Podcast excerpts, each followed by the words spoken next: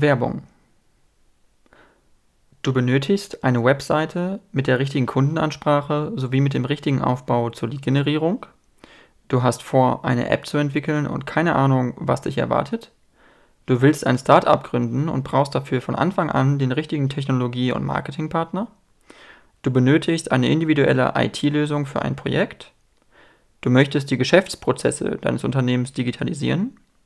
Mit Finrocks hast du den richtigen Partner gefunden. Besuche die Website von Finrocks www.finrocks.com und schreib dem Team eine Nachricht. Sie freuen sich auf dich und werden sich bei dir zurückmelden.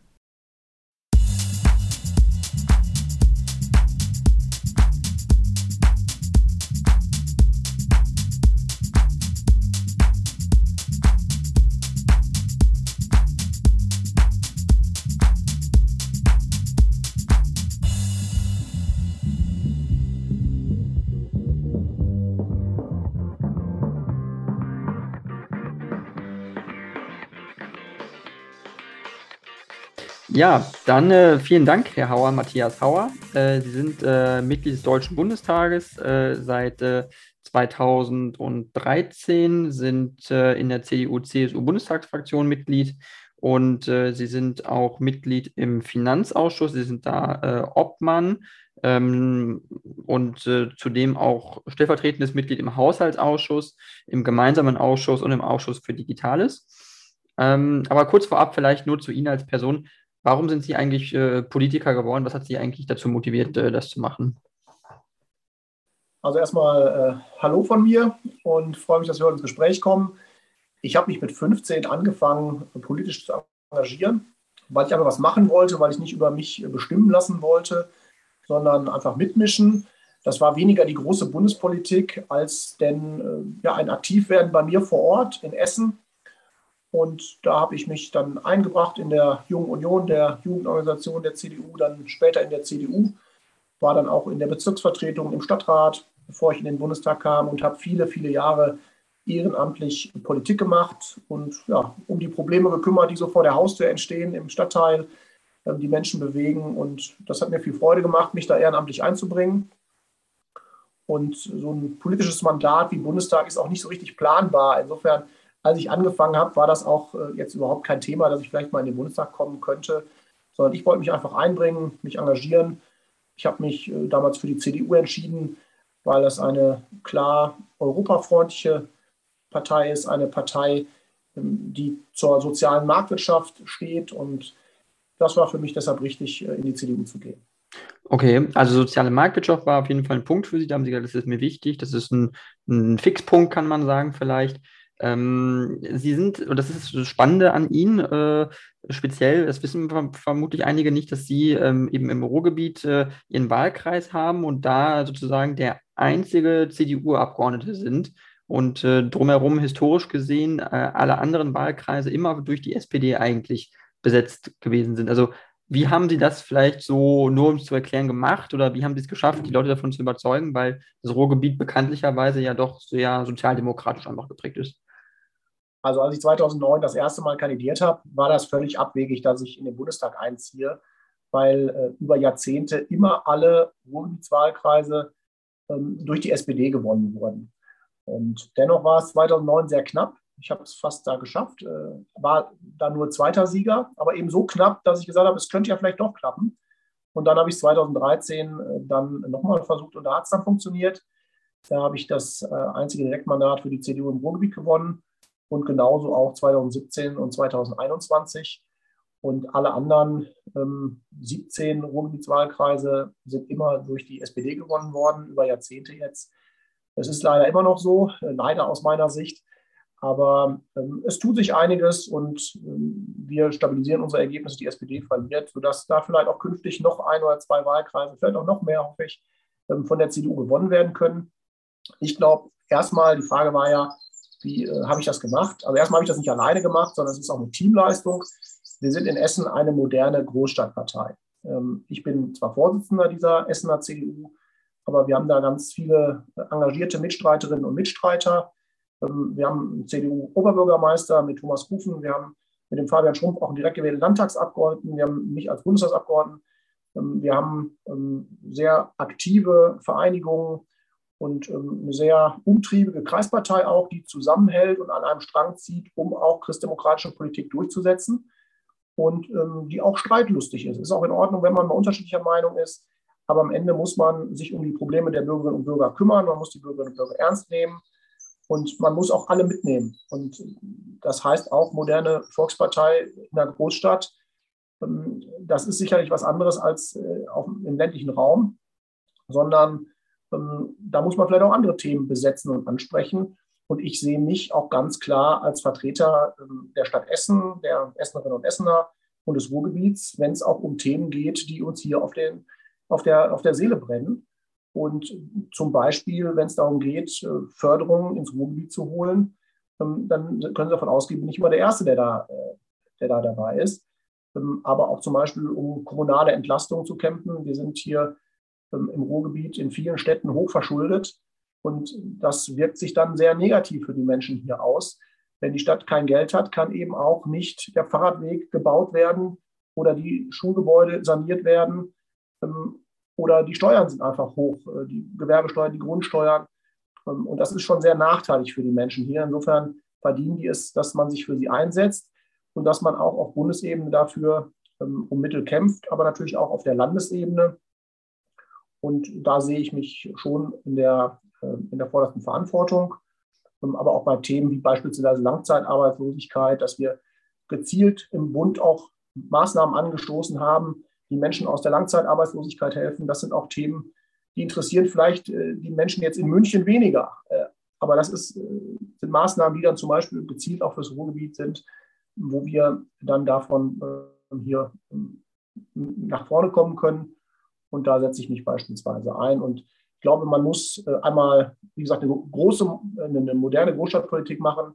Man muss Kandidaten haben, die authentisch sind. Also sicherlich sind meine Wählerinnen und Wähler nicht immer mit mir einer Meinung, aber sie können zumindest sich darauf verlassen, dass ich mir eine eigene Meinung bilde und wenn ich was anders sehe, auch nach meinem Gewissen abstimme und nicht nur irgendwas blind abnicke, was andere sich überlegt haben ähm, und das auch sehr ähm, klar nach außen vertrete.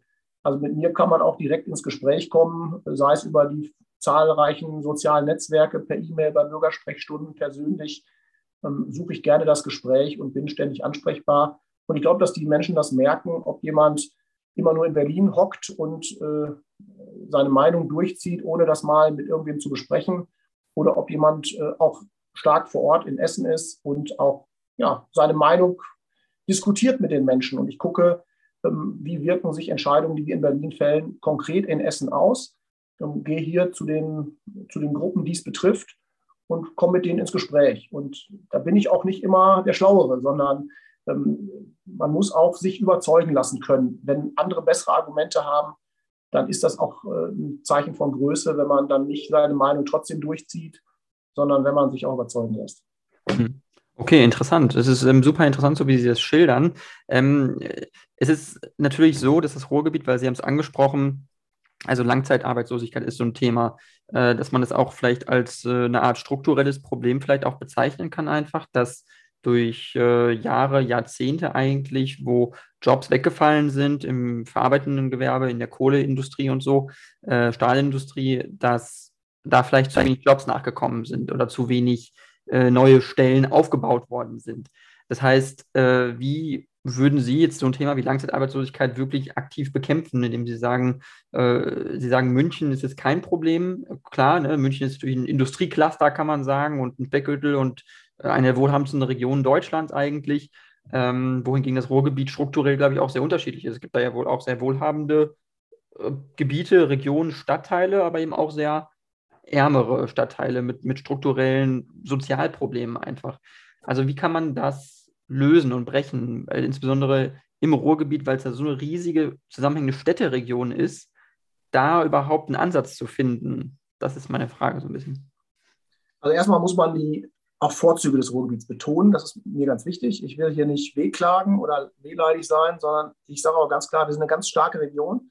Ähm, wir haben Herausforderungen zu bewerkstelligen äh, zu bewältigen. Aber wir haben auch sehr, sehr viel zu bieten. Also wenn ich zum Beispiel von Essen spreche, wir sind ähm, ähm, Kulturhauptstadt Europas geworden, wir sind grüne Hauptstadt Europas geworden. Wir sind hier das ja, Herz des Ruhrgebiets äh, in der Mitte und äh, haben hier ganz toll viel, viel Grün, wir haben sehr viel Kultur, ähm, also einfach viel zu bieten für Menschen, die hier leben wollen.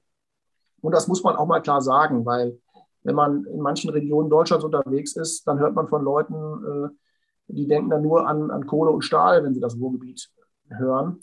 Und äh, die denken, äh, wenn man hier was Weißes raushängt zum Trocknen an, an Wäsche, dann ist das grau dann ein paar Stunden später. Das ist einfach nicht mehr so, sondern wir haben hier auch eine hohe Luftqualität. Wir haben ähm, sehr viel im Bereich Grün und im Bereich Umweltschutz gemacht.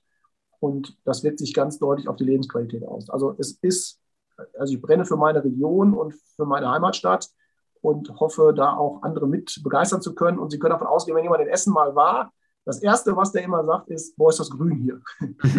Hätte ich so gar nicht gedacht. Und ähm, wenn er dann noch die anderen Angebote sieht, ist er meistens zufrieden. Und dann ist natürlich auch diese Nähe zu den anderen Ruhrgebietsstädten toll. Man muss nicht immer dann in Essen ins Kino gehen oder mal in eine Gaststätte oder ins Theater oder in Fußballstadion, sondern man kann genauso auch schnell nach Bochum, nach Duisburg, nach Dortmund fahren. Man ist auch schnell äh, in Düsseldorf.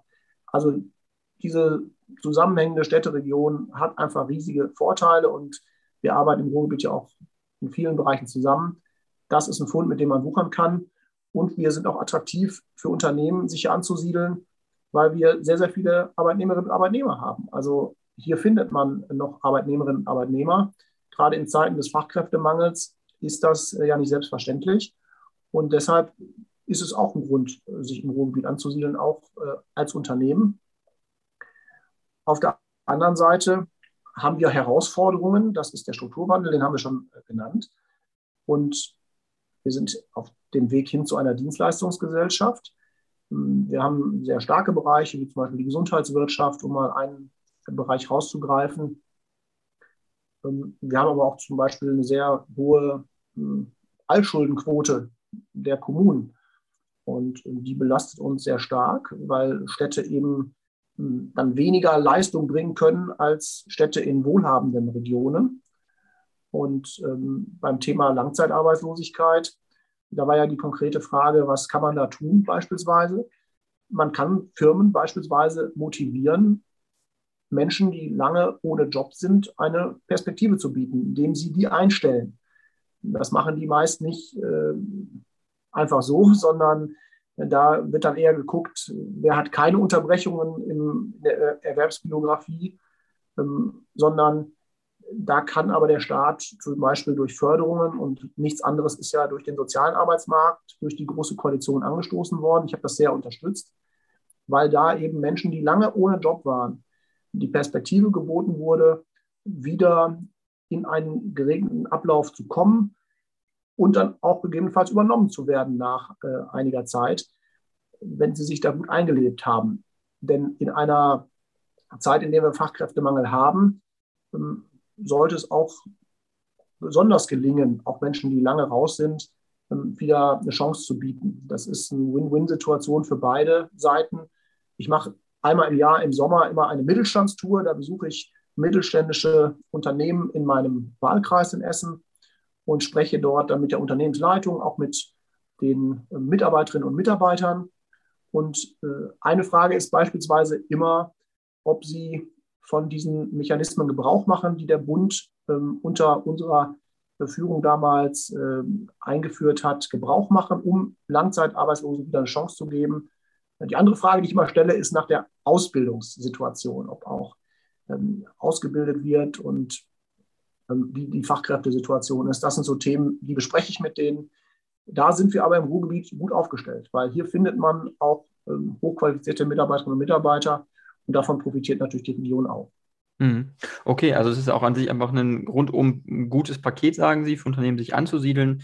Äh, es gibt genug, genug, Möglichkeiten, genug äh, junge Leute auch, äh, die vielleicht eine Ausbildung gemacht haben oder die auch ein Studium absolviert haben und dann eben auch arbeitswillig sind, sage ich mal. das heißt, es fehlt eigentlich nur an den richtigen Unternehmen, dass die sich da ansiedeln und auch ähm, Perspektiven eröffnen, weil darauf eigentlich wollte ich nicht so einen Schwerpunkt hier legen, aber es ist trotzdem interessant, weil äh, meine Frage jetzt, wenn ich darauf abzielen würde, werden Regionen wie äh, München, wie äh, Berlin, Sie sagten Düsseldorf zum Beispiel, Wenn die überschätzt vielleicht auch im Kontext in Deutschland, was jetzt Perspektive angeht für junge Leute, für Absolventen von Universitäten zum Beispiel. Äh, wenn man sich, also auf der einen Seite Jobangebot, man hat Firmen da, genug an Angebot, auch vielleicht auch bessere Gehälter. Gleichzeitig sind die Lebenshaltungskosten aber in diesen Räumen so viel teurer, dass die Kaufkraft eigentlich real von den Leuten, die da hinziehen, gar nicht steigt unbedingt, weil die Gehälter sind ja zwar höher, aber weil die Kosten so hoch sind, sind sie, haben sie gar nicht mehr so viel mehr Kaufkraft als Normalverdiener oder ein etwas überdurchschnittlicher Verdiener im Ruhrgebiet oder in einem ländlichen Raum irgendwo in einem Landkreis Münster oder so. Also würden Sie das auch so sehen oder würden Sie da äh, widersprechen?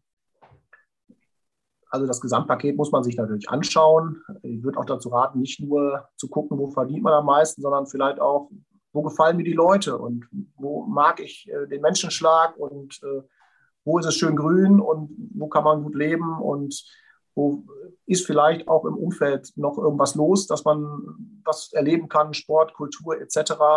Und da würde ich sagen, haben wir viel zu bieten. Und das ist auch in weiten Teilen des Ruhrgebiets noch bezahlbar. Ähm, die Mieten in, in, München sind ganz andere natürlich. Da möchte ich auch nicht tauschen, ehrlich gesagt. Ähm, auch mit manchen Mieten in Berlin äh, möchte ich nicht tauschen aus Ruhrgebietssicht. Ähm, glaube aber, dass wir im Ruhrgebiet auch klüger damit umgehen. Also wenn man natürlich sich Berlin anschaut und schaut, wie dort eine Politik gemacht wird, die Miet- oder die Wohnungsneubau verhindert, dann darf man sich nachher nicht wundern, wenn man ähm, über Mieten, äh, die steigen, klagen muss. Also einerseits sich zu beschweren, die Mieten sind zu hoch und andererseits äh, Neubau von Mietwohnungen zu verhindern. Äh, das ist ja eine ganz ähm, eigenartige Sicht, die Berlin da auf die Dinge hat. Berlin ist aber insgesamt sicherlich eine Sondersituation, weil es auch ein Bundesland ist, genauso wie andere Stadtstaaten ähm, gesondert betrachtet werden müssen. Die profitieren beispielsweise auch durch den Länderfinanzausgleich sehr stark. Und äh, gut, äh, ich denke mal, ich sehe jetzt primär äh, uns als Ballungsgebiet im Ruhrgebiet mit etwa fünf Millionen Menschen. Und da findet man von sehr ländlichem bis sehr städtischem äh, Gebiet alles. Und äh, man ist da sehr schnell äh, trotzdem auch in der Stadt, wenn man auch im Grünen wohnt. Und das findet man anderswo zu bezahlbaren Preisen nicht so. Insofern will ich da schon eine Lanze brechen für die Region hier im Ruhrgebiet und würde uns eher oder würde mich eher auf unsere Stärken hier konzentrieren und jetzt nicht sagen, warum andere Regionen nicht so gut sind.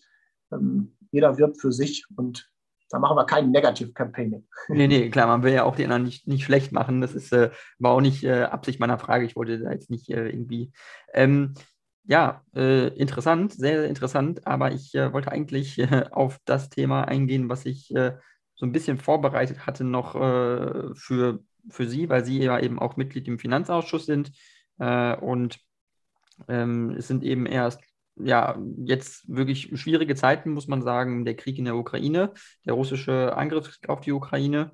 Ähm, und man sieht eben jetzt auch gerade heute, äh, auch gestern, was die Finanzmärkte jetzt angeht, weltweit, wirklich, ähm, die sind sehr stark zurückgegangen. Äh, man hat es nicht nur an den Börsenkursen gesehen, man sieht es auch äh, Kryptowährungen zum Beispiel. Der Bitcoin ist jetzt auf einen Tiefstand seit den letzten zwei Jahren oder so gefallen.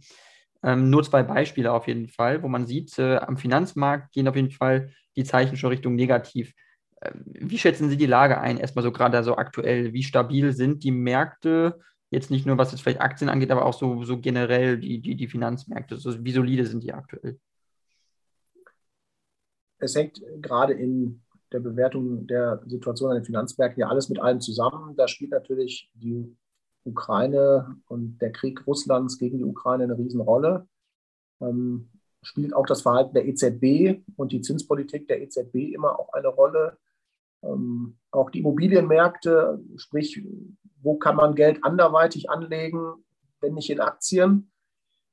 Ich glaube, insgesamt muss man sehen, dass ähm, die Aktienmärkte trotz eines äh, sehr einschneidenden Krieges ähm, immer noch hohe Stände aufweisen.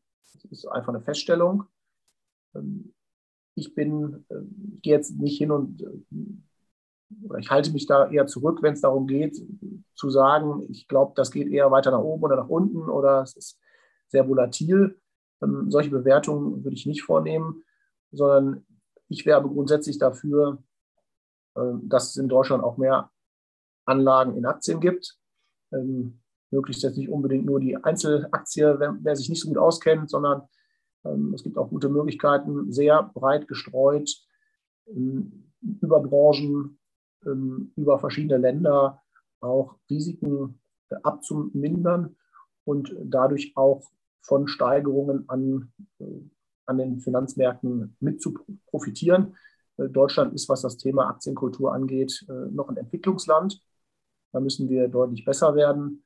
Und äh, was die FDP beispielsweise äh, auch in ihrem Programm stehen hatte zum Thema Aktienrente, fand ich einen guten Ansatz. Leider ist davon im Koalitionsvertrag nichts übrig geblieben. Also es wäre gut, wenn dann auch sowas äh, dann auch umgesetzt würde durch die neue Bundesregierung. Das findet derzeit nicht statt, sondern das ist auch ein Teil der, der Vorsorge, die gerade junge Menschen treffen sollten, die jetzt dabei sind, zu überlegen, wie sie auch in ihrem Rentenalter mal gut dastehen und sich nicht nur auf die gesetzliche Rente oder betriebliche Rente verlassen wollen. Mhm. Auf jeden Fall. Das heißt, die, die Aktienrente ist ein Thema, äh, das wurde durch Christian Lindner ja auch stark forciert und stark auch ähm, sozusagen im Wahlkampf so ein bisschen auch hervorgehoben.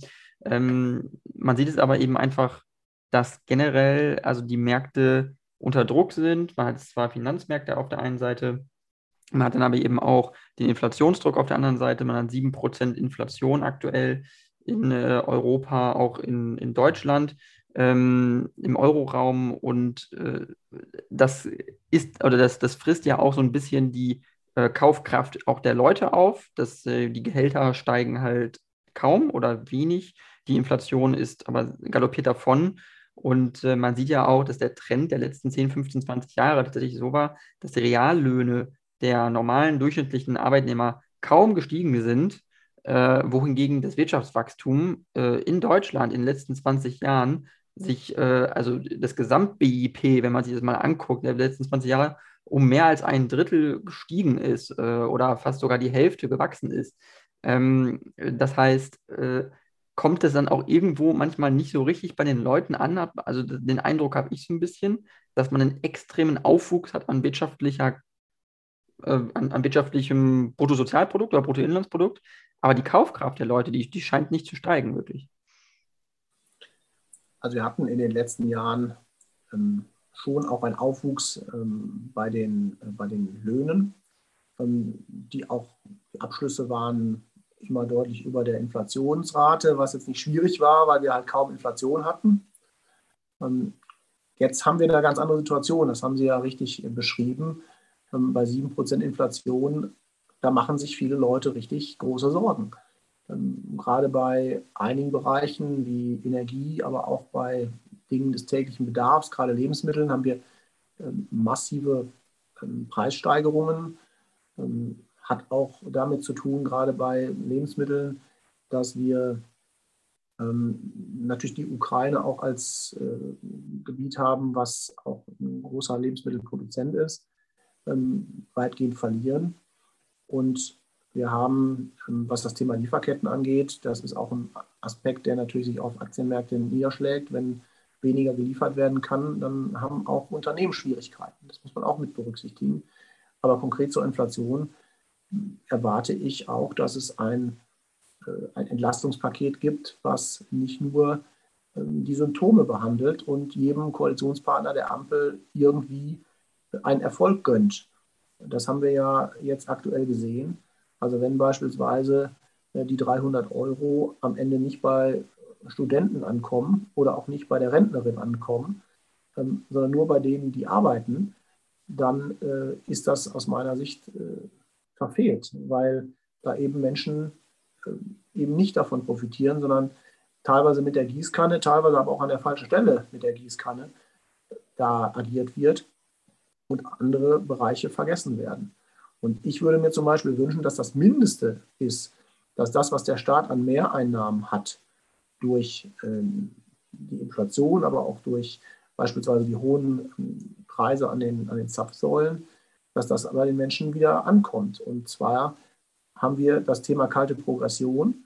Ähm, da haben wir in der Großen Koalition immer dafür gesorgt, dass die kalte Progression ausgeglichen wird. Das heißt, wenn jemand zum Beispiel 3% äh, Lohnsteigerung hat und 3% Inflation, dann hat er am Ende die gleiche Kaufkraft. aber er rutscht natürlich in der Progression im Einkommensteuertarif nach oben, sodass er mehr Steuern bezahlt. Und das wollen wir ja nicht. Sodass dann auch durch eine Tarifverschiebung dafür gesorgt werden muss, dass wenn so eine Situation eintritt, dass also bei der Inflation und bei einer äh, Lohnsteigerung, dass das nicht aufgefressen wird und man am Ende mehr Steuern zahlt als vorher. Und das findet im Moment nicht statt. Wir haben das früher ausgeglichen in der Großen Koalition. Aktuell ein FDP-Finanzminister gleicht die kalte Progression nicht aus. Und das ist natürlich bei 7 Prozent nochmal eine ganz andere Nummer, ähm, weil man dann viel schneller in höhere Steuertarife rutscht. Und das sind Milliarden Mehreinnahmen, die einfach in der Staatskasse verbleiben. Auf der anderen Seite, ähm, Sparbemühungen stellen wir nicht fest. Wir haben die 100, Millionen, 100 Milliarden Verschuldung im, im normalen Haushalt, wir haben das Sondervermögen 100 Milliarden, wir haben 40 Milliarden in Ergänzungshaushalt, alles neue Schulden, muss alles die, die junge Generation künftig bezahlen. Und ähm, Sparbemühungen habe ich jedenfalls noch keine festgestellt. Okay. Ähm, es ist äh, ganz interessant jetzt, äh, weil ich wollte Sie äh, einmal kurz äh, auf zu einer Grafik äh, mitnehmen, äh, wenn ich hier mein Bild hier mit Ihnen teilen kann, weil hier geht es nämlich darum, was den Tankrabatt angeht jetzt, weil wir hatten nämlich gerade über Energiepreise gesprochen oder auch inflationsbedingte Preise, wie sozusagen der Tankrabatt, weil das ist ja jetzt einfach stark in der Kritik auch einfach, was die FDP mit dem Tankrabatt eben ja angestoßen hat dass der äh, nicht wirken würde und dass der äh, sozusagen ja einfach an der falschen Stelle wäre und äh, eigentlich so keinen Sinn ergeben würde. Ähm, jetzt äh, öffne ich das einmal für Sie. Äh, so, dann könnten Sie das nämlich auch, müssten Sie das auch äh, sehen, was ich hier habe. So. Ähm, weil da kann man einmal sehen, wo sozusagen ja einerseits der Ölpreis ist und äh, dann sozusagen auch, äh, wo hier die einzelnen äh, Kraftstoffe sind, also Diesel, äh, e Super E5, Super E10. Und äh, dann kam eben ja hier diese Energiesteuersenkung am 1.6. Äh, einmal hat man, also hat es dann prinzipiell schon was gebracht, irgendwo sieht man es halt schon, aber es steigt sukzessive wieder danach. Und ich finde, so ein bisschen ist es halt nur interessant zu wissen, also ich habe überhaupt keine Ahnung, woran das liegt. Ich kann das nicht nachvollziehen, wirklich. Und ich glaube, die meisten Leute verstehen es auch nicht so richtig, warum die jetzt wieder steigen. Also, wie funktionieren überhaupt, wie funktioniert überhaupt so eine Preisfindung in so einem Markt? Das frage ich mich eigentlich so ein bisschen auch. Also, wir haben eine Entwicklung gehabt vor dem Inkrafttreten des äh, Tankrabatts, ähm, wo wir da schon steigende Preise hatten. Ähm, auch in einem Maße steigend, wo man es nach dem Rohölpreis nicht hätte so in der Deutlichkeit vermuten dürfen. Und ähm, dann gab es, also man hatte den Eindruck, dass sich die Tankstellen äh, äh, beziehungsweise natürlich die Mineralölkonzerne darauf eingestellt haben, dass es diesen Rabatt geben wird. Dann wurden erstmal die Preise vorher erhöht, dann gab es den Rabatt mit der, mit der Senkung und danach sind die Preise wieder gestiegen sodass wir jetzt wieder Richtung äh, in Regionen kommen, ähm, zu Zeiten, die noch gar nicht so lange her sind, obwohl wir den Rabatt haben mit einem entsprechend geringeren Steueraufkommen. Und ich glaube, der erste Fehler war schon, dass Herr Lindner ein ganz anderes Modell vorgeschlagen hatte, sich dann aber innerhalb der Ampel nicht durchsetzen konnte. Und dann hat man genau diesen, äh, dieses Verfahren gewählt, was es jetzt zu diesem Tankrabatt gegeben hat. Das war ja nicht das Modell, was der äh, Christian Lindner als Finanzminister sich überlegt hatte. Nur trotzdem, man hat das mitgemacht und Lindner ist ja auch sofort, als äh, es wieder steigende Preise gab, zurückgerudert äh, und hat sich so mehr oder weniger gerechtfertigt. Das sei ja ein anderes Modell jetzt gewesen als das, was er damals vorgeschlagen hatte. Nur dabei verkennt er, dass er innerhalb der Ampel mitregiert, dass er sich auf dieses Verfahren nun mal jetzt verständigt hat, dass er das als Finanzminister umsetzt und da kann er sich nicht nachher aus der Verantwortung stehlen und sagen, ich hatte eigentlich mal was anderes vorgeschlagen, nämlich dass äh, die Beträge an der Kasse abgezogen werden und es keinen Steuerrabatt gibt. Hm. Ich sage mal so, leicht kann man ihn da nicht entlassen mit, sondern äh, da muss er jetzt auch das ausbaden, was er am Ende umgesetzt hat. Ich glaube, eine ähm, Betrachtung der Wirksamkeit oder Nichtwirksamkeit dieses Rabatts, ähm, das wird man erst nach der Spanne ähm, abschließend beurteilen können. ich habe erstmal festgestellt, dass vor dem Rabatt äh, die Preise stark gestiegen sind und auch nachdem der Rabatt in Kraft wird, wieder stark gestiegen sind, ähm, sodass ich schon Zweifel habe, dass er zumindest in vollem Maße ankommt. Das äh, darf man, glaube ich, schon bezweifeln. Und ob das nicht am Ende äh, ein teurer, äh, teures Steuergeschenk für die Mineralölkonzerne waren, da gibt es ja auch schon entsprechende Kritikpunkte. Aber dass sich dann ein Finanzminister oder auch eine Bundesregierung zurücklehnt und sagt, also das soll jetzt das Kartellamt klären. Ähm, da machten sie sich, glaube ich, sehr einfach und auch zu einfach. Okay, interessant. Ähm, ich wollte nur noch kurz einmal auf diesen, weil Sie die Grafik ja gerade auch sehen können, nur noch mal kurz auf den Rohölpreis äh, eingehen, weil man das eben sieht, seit dem 1.4. liegt der also sozusagen äh, bei, äh, ja, ich glaube 0, ich weiß nicht, was es ist jetzt, 7, äh, also 75 Cent pro Liter, äh, so steht das da auf jeden Fall äh, aktuell zumindest so. Und der ist seit dem ersten Vierten halt gestiegen von etwas über 60 Cent. Und äh, äh, das ist ja ein ziemlich stetiger Anstieg, aber es ist jetzt nicht so wirklich total steil, sondern es ist eher langsam und stetig, sage ich mal. Ähm, und äh, was ich mich nur frage ist, als Außenstehender auch so, wo das, woran das liegt, weil die Ölförderung von, äh, von jetzt Russland zum Beispiel, Ölförderung von Saudi-Arabien, die Ölförderung in den USA, äh, also in den wesentlichen ölfördernden Ländern, die ist ja nach wie vor aktiv. Das heißt, das wird ja noch aus dem Boden geholt. Das heißt, der Markt an sich hat ja noch genug auf der Angebotsseite. Und die Nachfrage ist ja jetzt auch nicht unbedingt explodiert. Deswegen frage ich mich so ein bisschen, wie, woran das liegt, dass es überhaupt diese Art von Anstieg gibt, weil das Angebot ist ja nach wie vor da. Und äh, die Nachfrage ist auch, auch gleich geblieben. Also ist das nicht eine künstliche Verknappung eigentlich am Markt, die man da sieht? Also Debatten über ein Embargo oder über Wegfall von Pipelines äh, ähm, oder über äh, andere Versorgungswege die verunsichern natürlich den Markt äh, in ganz beträchtlichem Umfang. Und das wirkt sich natürlich auf die Preisfindung auch aus. Das darf man nicht vergessen. Äh, ich denke, dass das, ist der, dass das der wesentliche Aspekt ist. Aber nichtsdestotrotz halte ich es für den richtigen Weg, dass wir uns von Russland unabhängig machen, ähm, bei jeder Form äh, der Energie. Und ähm, da ist natürlich die, das, das Öl auch dabei.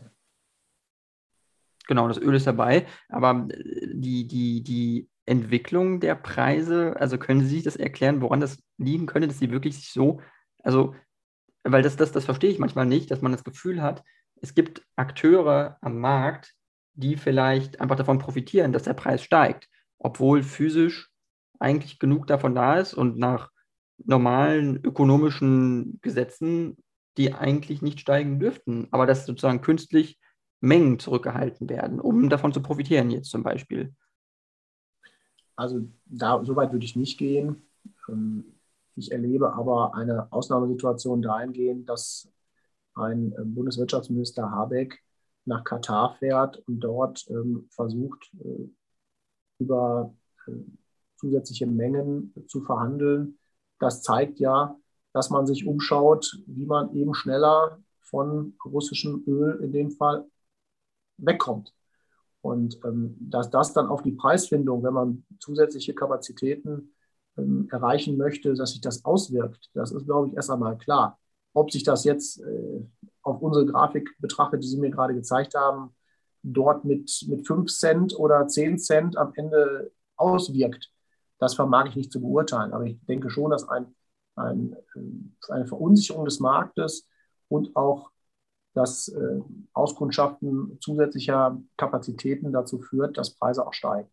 Mhm. Okay, also es ist ein normaler Marktmechanismus und den kann man auch nicht, nicht aufhalten. Man muss davon ausgehen, dass es eben weiter so geht und dass es für die Verbraucher weiter schwierig wird.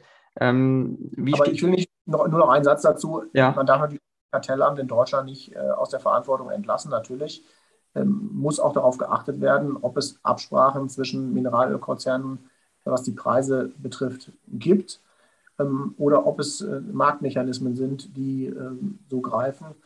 Aber so oder so äh, wird sich der Tankrabatt am Ende danach messen müssen, ob er angekommen ist äh, bei den ähm, Autofahrerinnen und Autofahrern oder ob er am Ende in den Taschen der Mineralölkonzerne versagt ist. Denn das war nicht der Ansatz, mit dem die Bundesregierung das gemacht hat. Genau, das war, das war auf jeden Fall nicht der Ansatz. Ähm, und jetzt ist es eben äh, wichtig, auch, glaube ich, nochmal darüber zu sprechen, in dem Kontext einfach, weil es eben auch mit äh, dazugehört, eben, das war ja auch dieses Ding von der Bundesregierung, was eben auch äh, als neuer Plan da war, und zwar das, äh, die Einführung des 9-Euro-Tickets. Das ist ja sozusagen das zweite Paket. Also man kann sagen, es gibt den Tankrabatt auf der einen Seite und dann das 9-Euro-Ticket. Äh, wie stehen Sie persönlich dazu? Halten Sie es für eine gute Idee, dass gemacht wurde, oder finden Sie es schwierig?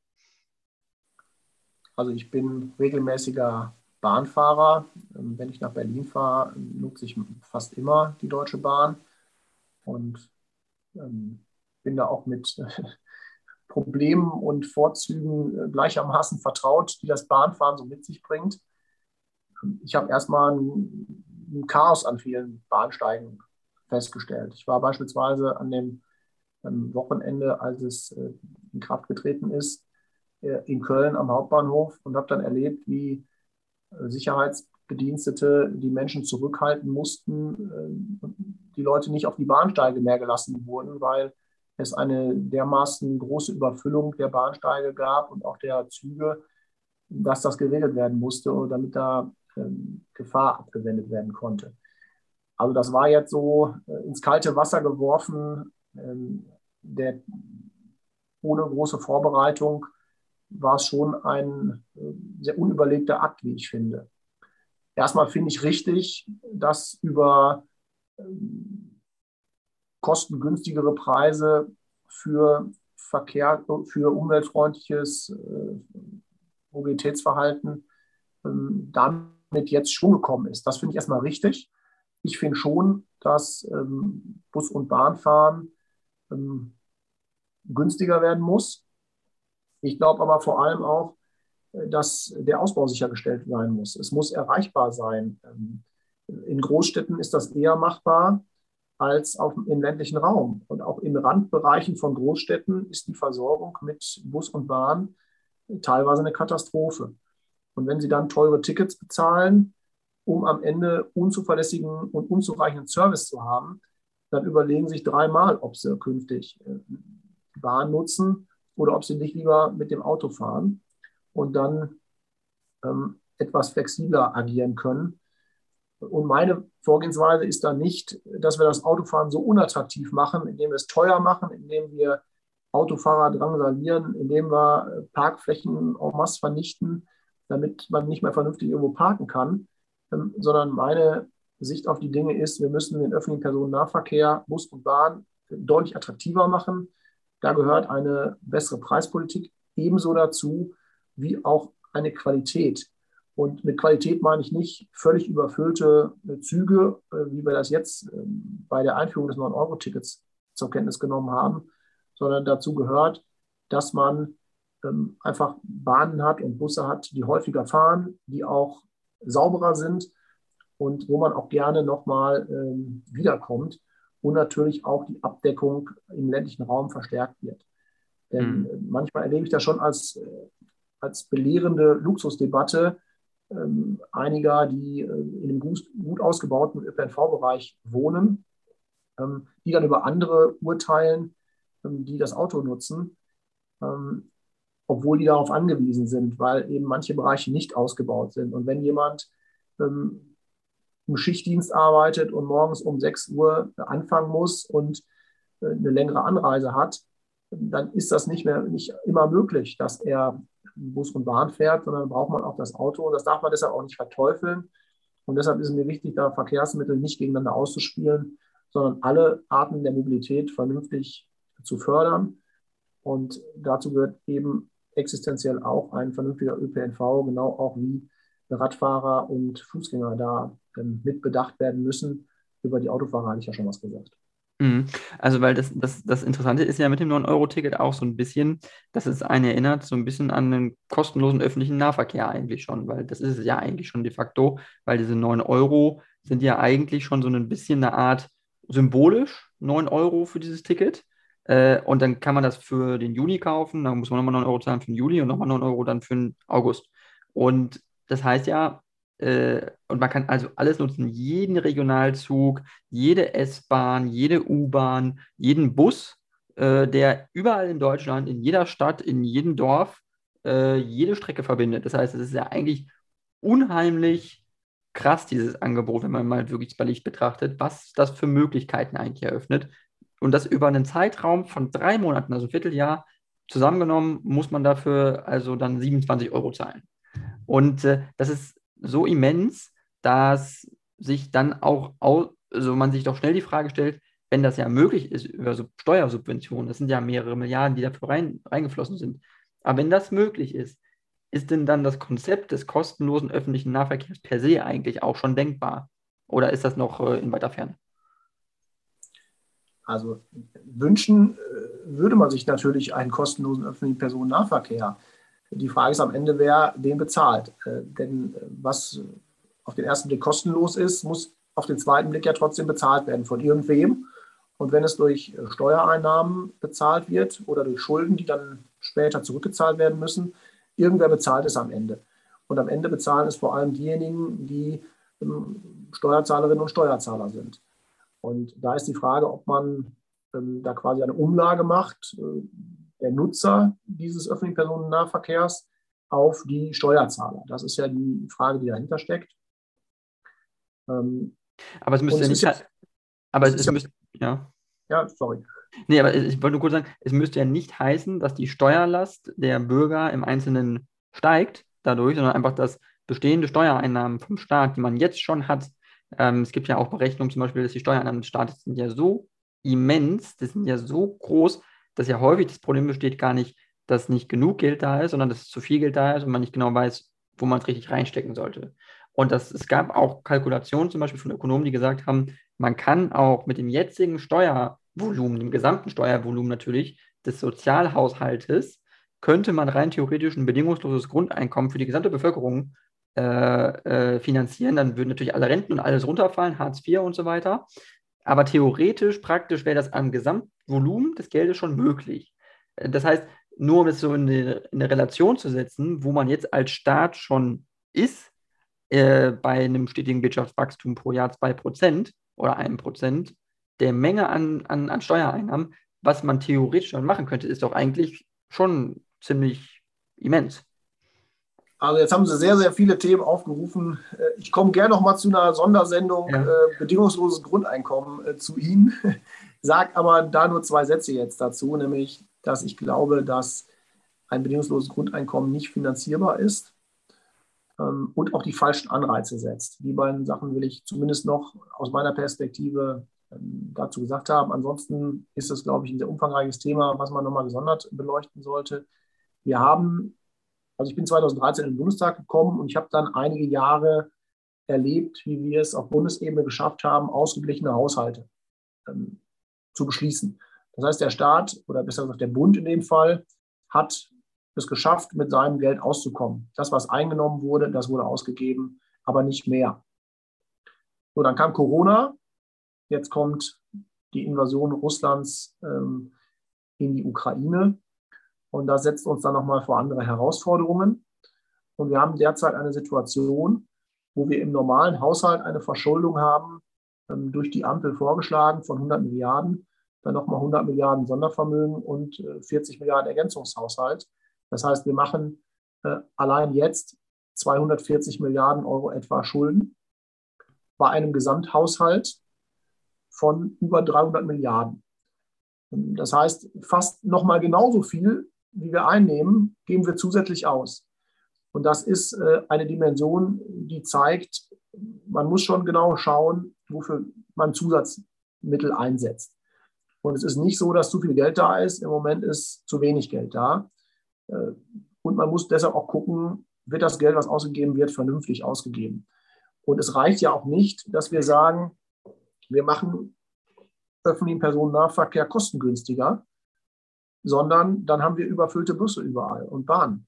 Sondern wir müssen auch mehr Angebot schaffen. Das kostet nochmal Geld. Also wir brauchen einmal Preise, die günstig sind und wir brauchen auf der anderen Seite ein Angebot, was viel besser ist, als es derzeit ist, damit auch die Akzeptanz steigt und die Menschen gerne mit der Bahn fahren und mit dem Bus und sich nicht nach einem Monat überlegen, jetzt habe ich zwar ein bisschen Geld gespart, Aber eigentlich war das eine Katastrophe, weil ich jedes Mal mich da reinquetschen musste und der Bus äh, sowieso Verspätung hatte. Also es muss auch die Angebotsseite da deutlich verbessert werden, mhm. damit äh, die Menschen das auch besser nutzen. Mhm. Total, äh, das ist nämlich ein super spannendes Thema und geht ja so ein bisschen auch in dieses Wettbewerbsgefüge auf, was den öffentlichen Nahverkehr angeht, was auch den Fernverkehr angeht, was ja eigentlich, also wo man sagen muss, auf den Fernverkehr äh, im, bei den Zügen hat die Deutsche Bahn Monopol. Bis vor, ich glaube, jetzt vier Jahren oder fünf Jahren, als dann Flixzug um die Ecke kam sozusagen und die ersten Fernverkehrsverbindungen aufgenommen hatte, das sind ja nur einzelne Strecken, ist aber nur ein gutes Beispiel für, wie wirklich äh, ja, Wettbewerb auf der Bahnstrecke auch zu einem besseren Angebot führen kann. Und man sieht, Flixzug, äh, ich weiß nicht, ob Sie schon mal Flixzug gefahren sind, ich habe schon mal gemacht, ist eine spannende Erfahrung, weil es ist super günstig. Äh, die Züge sind vielleicht nicht so komfortabel wie von einem IC oder von einem ICE, aber es ist halt ein Wettbewerber, der aufgetreten ist, gesagt hat, ich möchte das, weil ich sehe darin Sinn, äh, wirtschaftlich, ökonomisch. Und äh, die Leute freut es, insbesondere, weil Sie es angesprochen haben, Studierende freut es, weil wirklich günstigere Fernverkehrsverbindungen möglich werden, ermöglicht werden, die man mit dem Semesterticket nicht finanzieren kann. Das heißt, äh, nach Hause fahren am Wochenende ist viel, viel eher möglich für die Leute. Das heißt, muss man nicht was auch am Wettbewerbsrecht machen im Fernverkehr, um da wirklich mehr Dynamik reinzubringen? Also ich würde gerne einen Satz noch äh, ergänzen zu unserem vorherigen Thema, der, glaube ich, zur Ehrlichkeit dazugehört mit dem Thema 9-Euro-Ticket. Ähm, wir haben jetzt so ein bisschen so getan, als äh, war der öffentliche Personennahverkehr bisher auskömmlich finanziert. Jetzt haben wir ein besonders günstiges Angebot gemacht. Dadurch müssen da jetzt Steuereinnahmen reinfließen. Äh, aber ganz so ist es ja nicht, sondern man muss zur Wahrheit auch dazu sagen, dass auch der öffentliche Personennahverkehr mit den bisherigen höheren Preisen ähm, sehr, sehr stark staatlich subventioniert äh, ist ähm, und trotzdem auch in der Vergangenheit Milliardenbeträge in Busse und Bahnen äh, staatlicherseits auch in den Nahverkehr geflossen sind. Ähm, das ist nicht auskömmlich und äh, es ist natürlich durch das 9-Euro-Ticket noch weniger auskömmlich. Das ist einfach der Fairness und der, der Sachlichkeit hier geschuldet, dass man das auch mit erwähnt. Ähm, dennoch glaube ich, dass man auch mehr Geld in, in die Hand nehmen muss, um öffentlichen Personennahverkehr attraktiver zu machen für die Menschen, die ihn nutzen. Ähm, das andere Thema, äh, Flixbus, bin ich noch nicht gefahren, aber es gibt ja auch andere Wettbewerbsteilnehmer, die ähm, das Netz mitnutzen ähm, der Deutschen Bahn. Da bin ich auch schon mal mitgefahren. Ähm, insofern begrüße ich es, wenn es da mehr Wettbewerb gibt. Ähm, wir haben ja die Situation, dass wir äh, unterscheiden zwischen äh, denen, die, äh, denen die Schienen gehören und die Schienen instand halten und denjenigen, die auf den Schienen fahren. Und ähm, ich glaube, dass äh, es richtig ist, dass wir da mehr ähm, ja, Unternehmen dafür gewinnen, da auch private Dienstleistungen anzubieten. Mhm, auf jeden Fall. Und, und insbesondere, was äh, so ein Thema ist mit, mit Pünktlichkeit zum Beispiel. Warum ist es so, dass es in Deutschland so viele unpünktliche Züge gibt? Äh, weil ja auch, es ist jetzt kein Monopol, den die Deutsche Bahn hat auf Nahverkehrszüge oder, oder aber auf Fernverkehrszüge überwiegend eigentlich ist es schon eine monopolistische Stellung.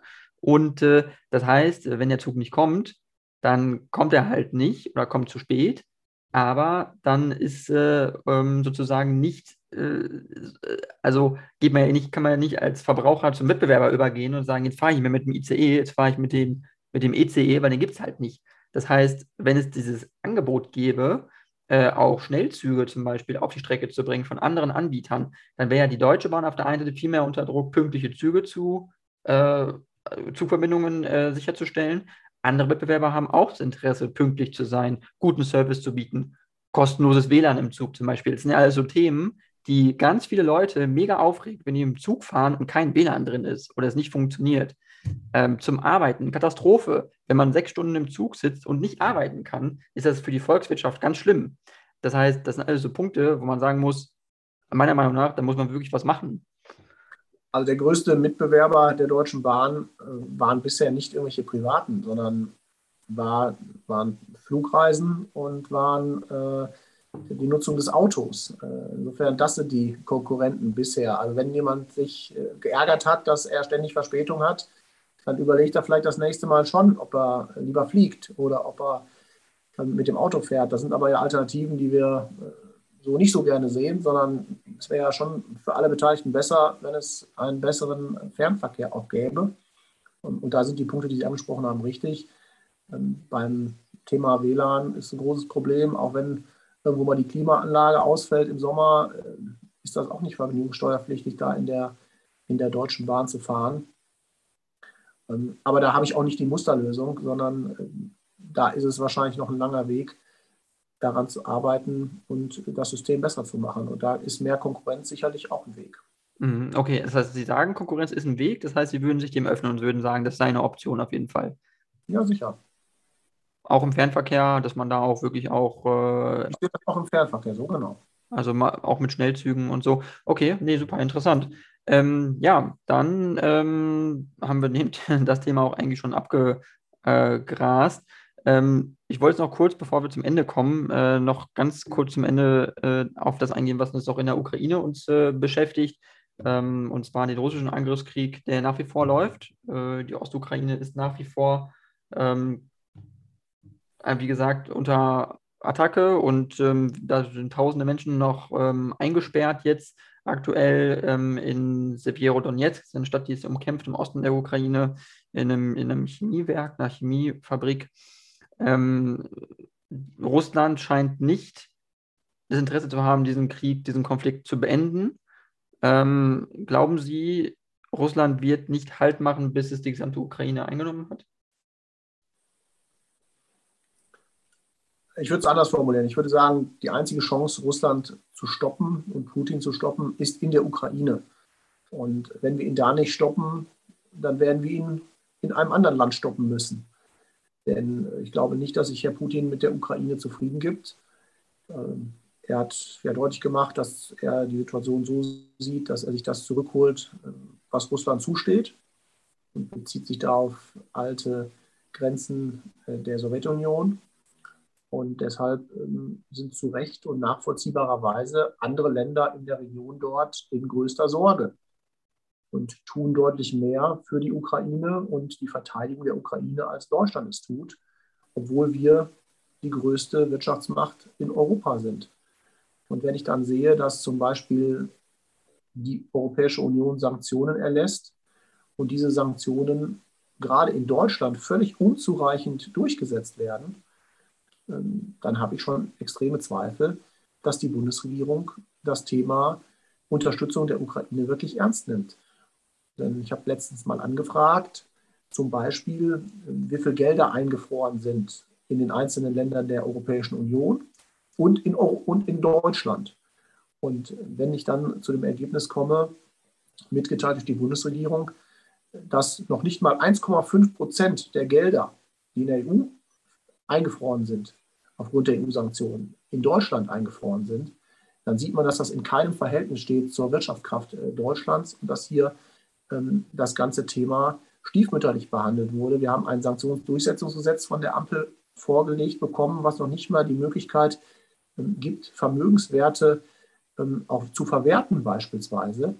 Ähm, da geht man nicht weit genug. Das ist das eine Thema. Das andere Thema ist das äh, Liefern von schweren Waffen wo Herr Scholz ständig verspricht, es werden schwere Waffen geliefert und so tut, als werden die doch geliefert.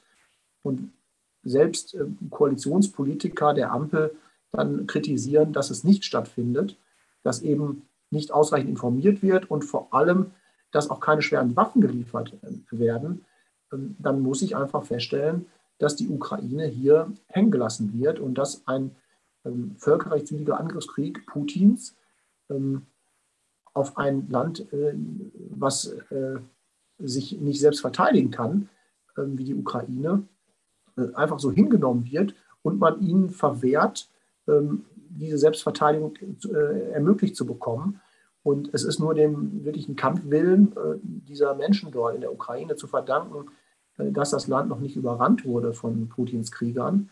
Ähm, und so, da wird so viel Leid verursacht. Ich selbst habe einen Hilfskonvoi in die Ukraine begleitet und auch unterstützt. Der ging nach Lviv ähm, im Westen der Ukraine.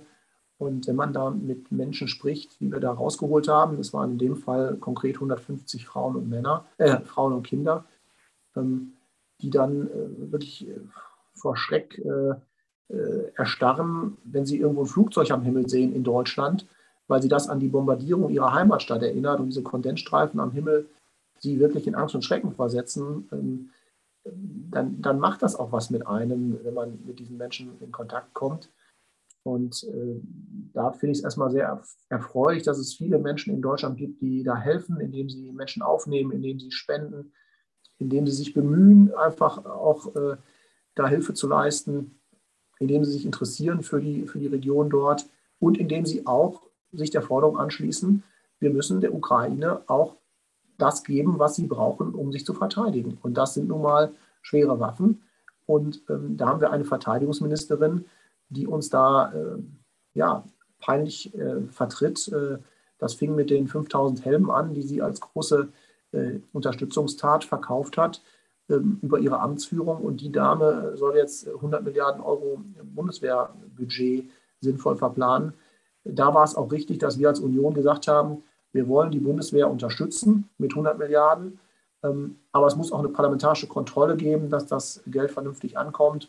Und das darf jetzt nicht Frau Lambrecht ähm, im Alleingang entscheiden, sondern es braucht eine parlamentarische Kontrolle und es muss dauerhaft sichergestellt werden, dass Deutschland auch verteidigungsfähig ist und das jetzt nicht äh, nach einem Sondervermögen ähm, man mal wieder zur Tagesordnung der Vergangenheit zurückkehrt.